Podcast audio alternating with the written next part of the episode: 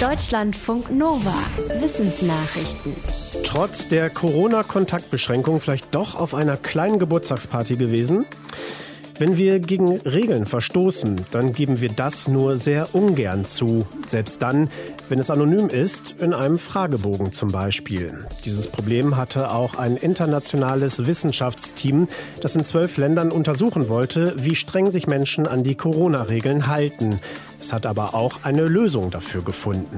Die Forschenden haben die Fragen für eine Testpersonengruppe so formuliert, dass ihnen kein schlechtes Gewissen gemacht wurde.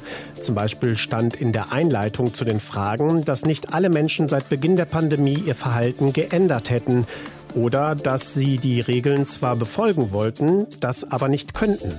Im Vergleich zu einer Kontrollgruppe, die direkt zu ihrem Corona-Verhalten befragt wurde, gaben die Testpersonen ohne Schuldgefühle deutlich häufiger Regelverstöße zu.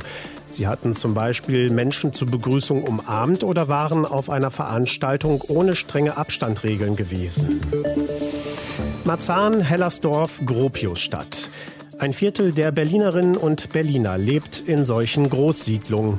Forschende vom Kompetenzzentrum Großsiedlung e.V. warnen davor, dass dort das soziale Gefüge aus dem Gleichgewicht geraten könnte. Bisher gäbe es dieses Gleichgewicht durch gute Planung, Betreuung und Belegungspolitik. Mittlerweile ändere sich aber die Bewohnerstruktur. So sei die Zahl der Menschen gestiegen, die Transferleistung wie Hartz IV bekommen. Seit 2015 nehme auch der Anteil von Menschen mit Migrationshintergrund zu. Außerdem sei die Kinderarmut teilweise doppelt so hoch wie in anderen Vierteln. Damit schultern die Großsiedlungen soziale Leistungen für die ganze Stadt. Die Forschenden fordern mehr politische Aufmerksamkeit und Unterstützung statt Stigmatisierung. Konkret könnten etwa die Voraussetzungen für einen Wohnberechtigungsschein heruntergesetzt werden. Eigentlich wolltest du Salat essen, aber die Kollegin in der Kantine hat sich den Burger geholt. Und der sieht so lecker aus. Ein US-Wissenschaftsteam hat sich in einem Forschungsprojekt angeschaut, ob die Menschen, mit denen wir mittags essen gehen, unsere Wahl beeinflussen. Und ja, das tun sie. Schreiben sie im Fachmagazin Nature Human Behavior. Dafür haben sie die Essenswahl von über 6000 Angestellten eines US-Krankenhauses zwei Jahre lang analysiert. Sie erfassten nicht nur, was die Menschen mittags kauften, sondern auch, mit wem sie da waren. Es zeigte sich, dass Menschen, die zusammen aßen, oft auch die gleiche Mahlzeit wählten. Den Forschenden zufolge liegt das am Gruppendruck. Wir wollen einander gefallen und gleichen unsere Wahl deswegen an. Um eine gesündere Ernährung zu fördern, könnten Kantinen darum zum Beispiel zwei zum Preis für einen Angebote an der Salatbar anbieten. Wasser ist enorm wichtig. Zum Trinken oder für die Landwirtschaft zum Beispiel und einen Großteil davon holen wir aus Grundwasserbrunnen. Forschende der Universität von Kalifornien warnen jetzt, je nach Region ist bis zu ein Fünftel dieser Brunnen vom Austrocknen bedroht. Denn an vielen Orten auf der Welt sinkt der Grundwasserspiegel, hauptsächlich wegen des Klimawandels. Gleichzeitig sind die Brunnen oft nicht tief genug gebohrt.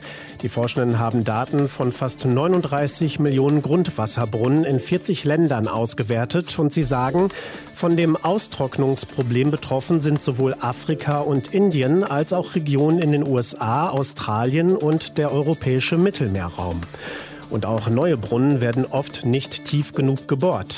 Unter anderem, weil das teurer und nur für reichere Menschen finanzierbar ist.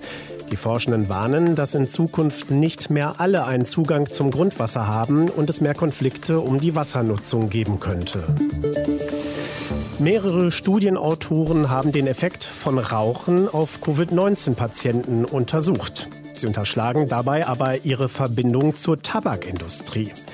Das European Respiratory Journal hat deswegen eine Studie aus dem vergangenen Jahr zurückgezogen.